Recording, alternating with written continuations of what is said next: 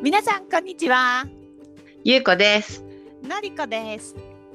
This is Japanese Irabata Channel. Welcome to another episode. 引き続き聞いてくれているリスナーさん、ありがとうございます。インスタグラムのフォロワーさんもどうもありがとうございます。初めて来てくれた人、ありがとうございます。はじめまして。はじめまして。はい、ということで、今日は何の話をするかというと、うん、今までで大変だったこと、パート2。うん、そうだね。パート1やったもんね、先週。はい、前回はですね、あの私たちが大変だったことを振り返ってみてまず中学生の部活が大変だったねって話をしたらそれだけでベラベラ喋っちゃって止まらなくなっちゃったんだよね。そうね。そうなの。だからちょっとまた振り返りつつ、中学の部活以降でたなんか大変だったことあるかなってちょっと振り返ってみようと思います。はーい。はい、ゆうこはまず何が？まあ、そう、中学の部活が大変だったって言って、でも、その後もうまたすぐ大変になるよね。っていうのは、もう休みはなかったね。数年休みが欲しかったけど、その後やっぱり、まあ、あの、高校がね、高校からロンドンに親の転勤の都合で行って、うんえーロンドンに行ってインターナショナルスクールに入るんだけど、あの英語がね喋れると勝手に勘違いしてて英語の成績も良かったし英語好きだったしうんうんこう英語っていうのはその英語の喋ってる国に行けばすぐ喋れるものだという概念考えしか若かったからそういうことしか思ってなくて あの本当行けばすぐ。そう思ってるよ。思ってたよ。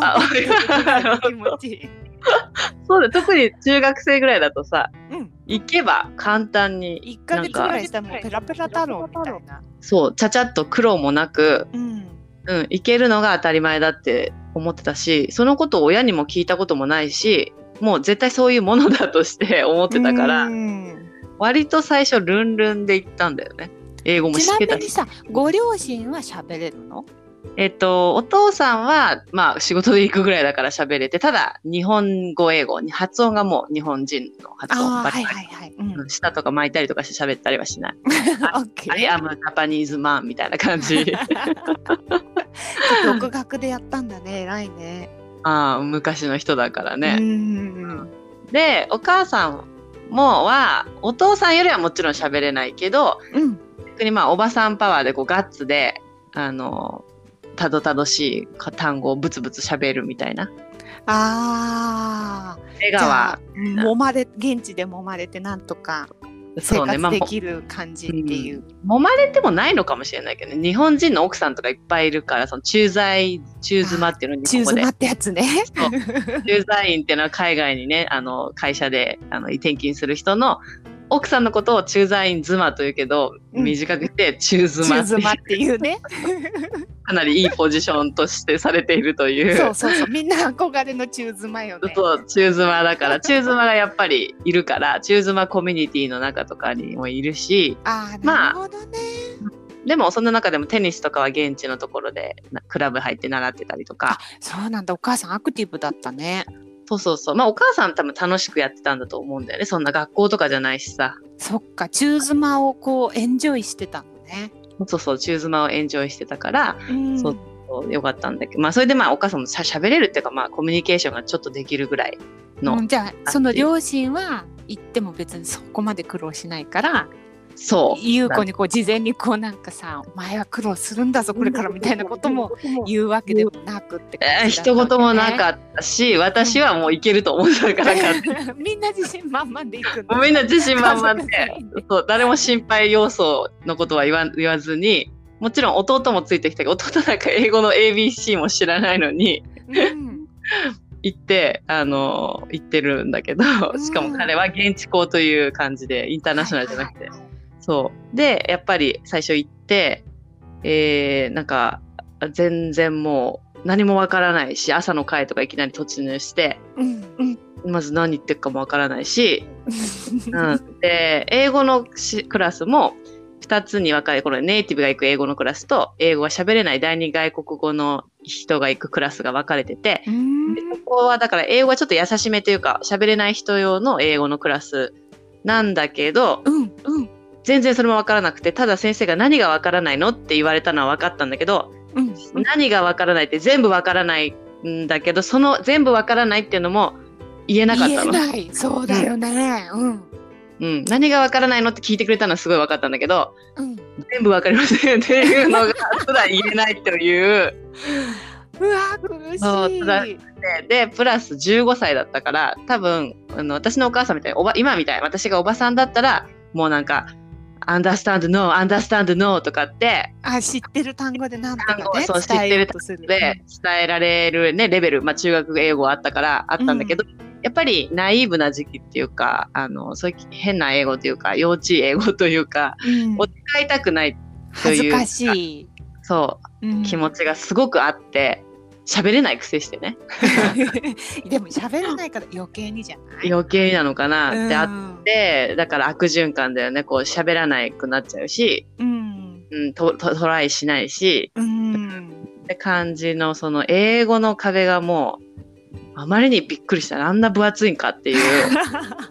うんうんうんうん。それは本当に人生の中で、まあ、そうその部活と英語とどっちかって言ったら英語の方が辛かったかもしれないな。そうか生活がかかってるもんね。そうそう生活うんかかってあの前ずっとその学校にいる時間ずっとっていうことでしょ。うん。うん、部活は朝晩って感じだけど。そうね。一部だもんね。一部の時間だけだから。そう。でまあ苦しいっていうのは確かに体力的にはあるけど。だけど、うん。終わればそのうん。友達と楽しくできるんだけど、うんうん。それがねもうちょっとねすごかった。大変だったね 思ながらよく頑張ったなっていう感じだよね。うわーほんとそれってさうん、あのーやったことない人にはわからない苦労だよね。そうだなかなかやれることでもないしこう想像がつきにくいことだしね。うん、でさ、うんあのほら自分の意思で留学する人とちょあっと違うんじゃないかなと思ったの。ーそうね、うんうん違うかも。であの、まあ、国行く国によるけど結構日本人多かったりするじゃない？留学先が。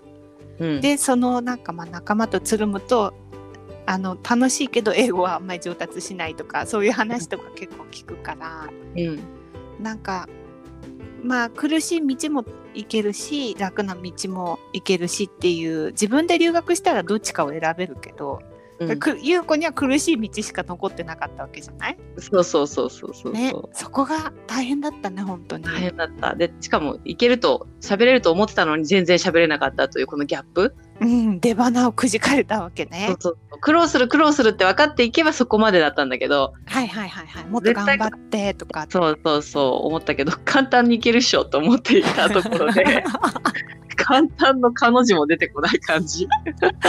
そこがね、そこが大変だったね、本当にねち。ょっと、すごい、あの、よく3年間通ったなって感じだよね。ずっと辛かった？3年目まで。まあ、そう、まあ、ずっと同じ、最初と同じぐらい辛いってことはやっぱりないよね。やっぱ人間、慣れるっていうのがあるから、うん。うん。だから、その、ずっと同じように辛いわけじゃないけど、だけど最後までやっぱり自分を出せ、出し切れてないっていうかさ、ああ。なんて言うんだろ日本語で話すときはもっと私、あの、はっちゃけてて面白い人なのに、うん。うん。あの、どうしても英語でそのはっちゃけたこととかってあんまうまく言えなかったりとか、無難なことしか言えないみたいな。そうそうそう、なんか普通のことしか言えないから、うんなんか全部自分の中身を出し切れなかったから、すごい、なんて言うんだろうね、いっぱいの人とコミュニケーションできてなくて、ああ、うんうん。なんかイケてるメンバーとかとは全然喋れないみたいな、もう特にナイーブだからさ、はいはいはいはい。うん劣等感みたいなのが。そうそう、劣等感みたいなのもあって、今思えばそんなん全然多分関係ないから、うんすごいいろんな人と喋っとけばよかったのになって、そのすごい後悔はうんうんうんうんうん。残ってるかな。喋れなかったでも難しいよね。そのさ 特にさ思春期じゃん中学卒業してさ中二病も治ってないみたいな時期にさ そう。難しいよねいきなりね。難しかった。だから、まあ、行け、行っただけ、行ってちゃんとやめなかったっていうか、やっぱ途中で具合とか精神的におかしくなって行かなくなる人もいるんだよね。日本人学校に転校したりとか。ああそうなんだそう結構過酷なんだね、やっぱり。まあ、勉強もついてくるから高校生的な勉強をやっぱしなきゃいけないからさ。日本語でやっても難しいんだからさ、そうそう日本語でやっても難しいからうん。それを英語に変えてねそのやっていくっていうのはなんか難難しいっていうかまあ、うん、難しいよねやっぱり。そうだよね。簡単ではないよね。うんうん、なんか人生一番の試練が結構早く来たね。そう早く来たのよ。中学校と高校と。ねそうそんな感じではあったけどのりこはどうよ？え。そのいやいや、私ね、そういうね、あと、うん、そういうこう人から見て苦労っていうのはなんかありがたいことになかったわけ。ああなるほど。中学以外は、中学のそうそうそう、中学の部活が嫌だってぐらいで、はいはいはいはい。そういうなんていう社会的試練みたいのは、うん、あなんかちょっと家族に問題があるところはあったけど、ど、ね、そこはね、まあうん。そのここで言う言えない感じだから、ちょっと一個省いておくけど、ーうんうんうんうん。でその後はそのなんていうか、うん。私の人生はこう鳴かず飛ばずなわけよ。泣かず飛ばず？そうそうなんかこう得意なことがあるわけでもないけどうん。割とそこそこ楽しく平和に生きてるわけ。うんうんうんうんうん。だから、振り返ると楽しいんだけど特に何もないのね。あーなんか火入れスーてバーってあったりとか下に下がったりもあんまりないし上に上がったりもそんなないってこと？そうなのそうなの。だからそんなに学校も一緒なのね。授業でそのすごくできもしないしすごく悪くてどうしようってほどでもないし。うん。で何に対しても興味もそうなのね。なんかこうすごく好きっていうことがあんまり少なくって昔から、うん。まあハマったらハマるんだけどでもそれをずっとこう続けていこうとかっていうのもないし、うん。だから将来の夢とかを考えなきゃいけないじゃん。高校生とか大学生とか、うん進学を考えたりするとその、どこに進学するかはその先どうするかを考えながらこう自分の将来を決めていかなきゃいけないのにマジでさ一生懸命探したんだけどさ見つからなくてやりたいことが。はいはいはい。ですごい苦労したよね。その就大学もだから適当に決めて。適当に決めた。そのうん入れそうなとこっていうね。あなるほどね。なじゃあ勉強の内容というよりかは入れそうなとこ。そうろ入れそうなとこ。で私はちょっと実家を出たかったからはんうん。実家を出るんだけどあの、関東地方で生まれ育ったからあ育ったから関東地方から出るのはちょっと不安っていうね、微妙なのね。で出たいけどそうそうそうそう。遠くまでは行きたくないって感じ。そうそうそう。なんか関西のこととか、東北のこととか知らないからいきなりちょっとこう出る勇気もなくっていうまたそこが鳴かず飛ばずなんだよね。なるほどね。そそっかそっかそっか。これで、うん。大学までふふわっと行ってうん。でい一生懸命探したんだけど大学の意味とかもちょっとよくわからないとか、就職もどこにしたいとかもなくって。うん。そういうのが、まあ、だ結局なんかなんとなくこう流れでその時できそうなことをずっとここまで、この年までやってきたからうんそう大変いまだに苦労している気がする自分としては。ええそれは何？どういうこと？あの枠枠から抜けられないっていうかその割と平均平均的な枠から。やりたいことが見つけられないっていうことかあな。ー。情熱をこう捧げられることがってこと？そうそうそうそう。あー。なんかこそこれがもうすごく好きですっていうのがうん。最近は旅行が好きって言えるようになったけどうん。でも旅行が好きを仕事に結びつけられなくてまだ。うん。その旅行会社に就職するとすると、多分旅行が好きっていうのは違う話なんだよね。あ そうそうななんとなく分かった。うんね。分かる。言ってる意味は分かる。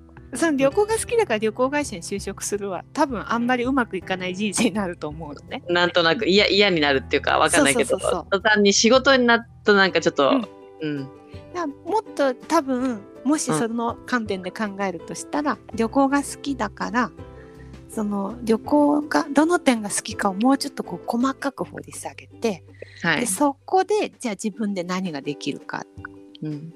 何をアピールあなんか例えばなんかフリーランスで紹介すると記事を書いて紹介していくとか、なんかそういうちょっとこう安易にし旅行会社に就職するとかじゃなくてちょっともうちょっと視点を変えて掘り下げて考えていかないとうん。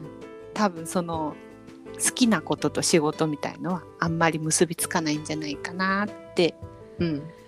思ってたりするけどだから何、って感じ。全然答えが見つかんないわけ。そっかじゃあ目標としてはなんかこう好きなことを掘り下げてちょっと普通じゃない視点からこう仕事みたいなな感じにできることを探してる。そうね好きなことを仕事にしたいしたいっていうか、うん。好きな仕事をしたいって感じ、うんうん、なるほどね。うんうんうん。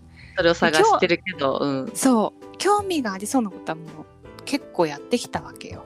うんでなんかし興味がありそうな仕事も結構やってきたからうんなんか仕事の幅としては割と広いんだけどうん広いと思うのりこ。接客業からシステムエンジニアまでできるから、うん経理もできるし、うんうん。広いんだけど浅いから そこがまた問題なわけ。深く掘り下げなきゃいけないっていうのがテーマだから。そうそうそうそうそうそう。なんかだからもうなんか本当に自分の道を見失いっぱなし？ああ見失いかな。そう見失いっぱなしなのよ。ああなるほどね。だからなんかちょっと違う意味でそれが大変っていう感じなのかな。なんそうかそうそうそうそう見つけられない大変さというか。そう見つけられない大変さうんでうんきっといろんな人はうん私だって見つかってないよって人いっぱいいると思うのね。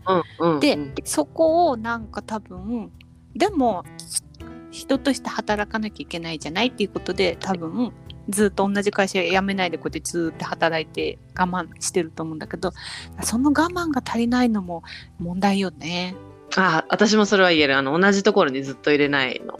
ずっと入れない わか我る慢とか絶対できない。なんかさ3年とか5年とか同じ会社にいるとこなれてくるじゃん慣れてくる。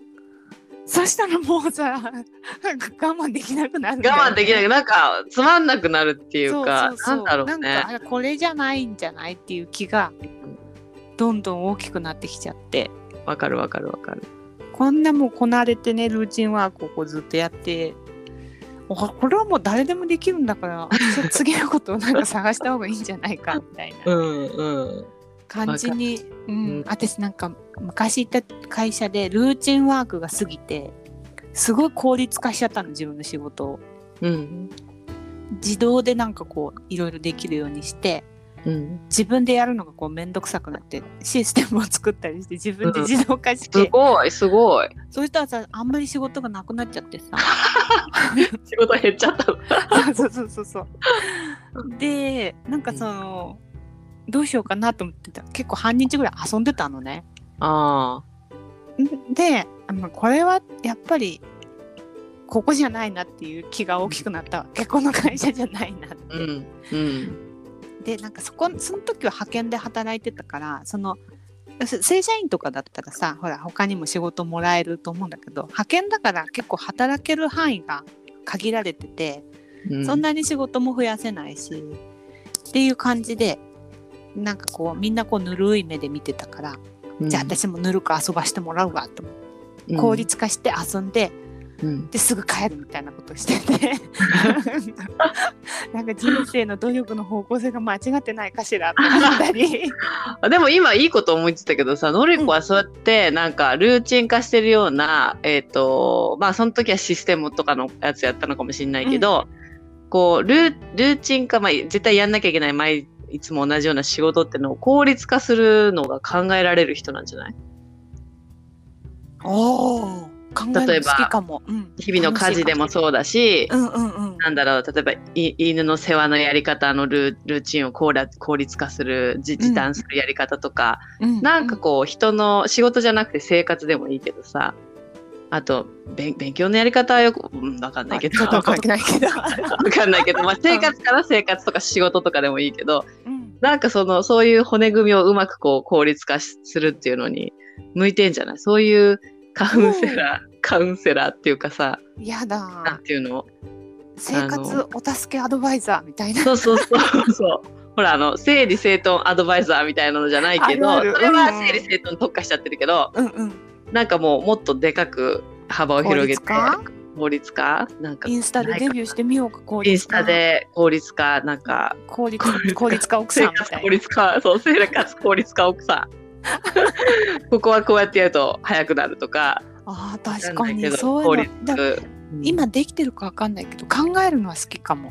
ね好きそうだよね。う、んうんうんうん。うんその時短をどうしたらいいかみたいのは結構日々考えてるかもうんね、生活の中でちょっとしたことかもしれないけど、うん。うんなんかそこら辺が好きそうだしうま,、ううんまくできそうな感じかなって思ったけど、ちょっと考えてみる。ありがとう。ん。めっちゃニッチだけど。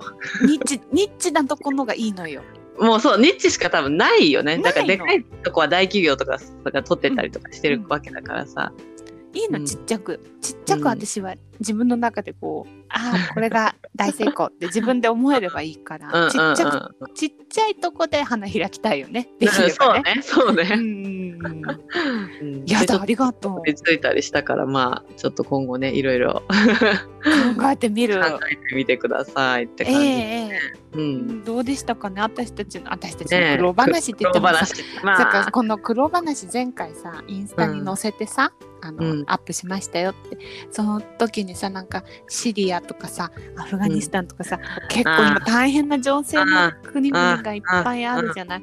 それでなんか自分の苦労話をその載せたことによって結構胸が痛んだの。そうね大変っていう大変じゃないっていうか要はなの。3食ご飯食べれてて綺麗なところで寝れてるといううん。こんな幸せなことない。そうその上でのうちら話それがもう基礎となっちゃってるからそうなんかもうなんか申し訳ないと思って。そうね。本こ当に大変。苦労が苦労かっていうね。でそれはある。うん、だうん。でもまあ人と比べるとまあいいとこも悪いとこもうん。ちょっと分かんなくなっちゃうから、なくなるからうちらの中ではという限定した中での話で他の人と比べてとかじゃなくて自分の中の人生の中でといううんうんうん。前提だよね、っていうのはあるね。ん。そう。ね。ということで なんか申し訳ないんですけど。はい、あの楽しく聞いていただけたかわからないけれども、そうね、まあ、聞き流していただいて、ううん。ん、うん、これからも私たちは頑張っていきますので。そうだね、大変なことがある方がね、いろんな、うん、そこから学ぶこともね、かなりあるあるかかなと。思う。らね。ううん。ん、これからもよろしくお願いします。よろしくお願いします。はい、では今日はこんなところで。はーい。ジャパニーズ井戸端チャンネルでは皆さんからのご意見、ご要望などをお待ちしております。皆さんとつながるポッドキャストを目指して、E メールやメッセージを大募集しています。E メールアドレスは channelidobata.gmail.com です。The email address is chanelidobata at mark gmail.com。インスタグラムもやっております。インスタグラムのアカウントはジャパニーズ井戸端です。ぜひ検索してみてください。ここまで聞いていただきありがとうございました。ではまた次のエピソードでお会いしましょう。またねーまたねー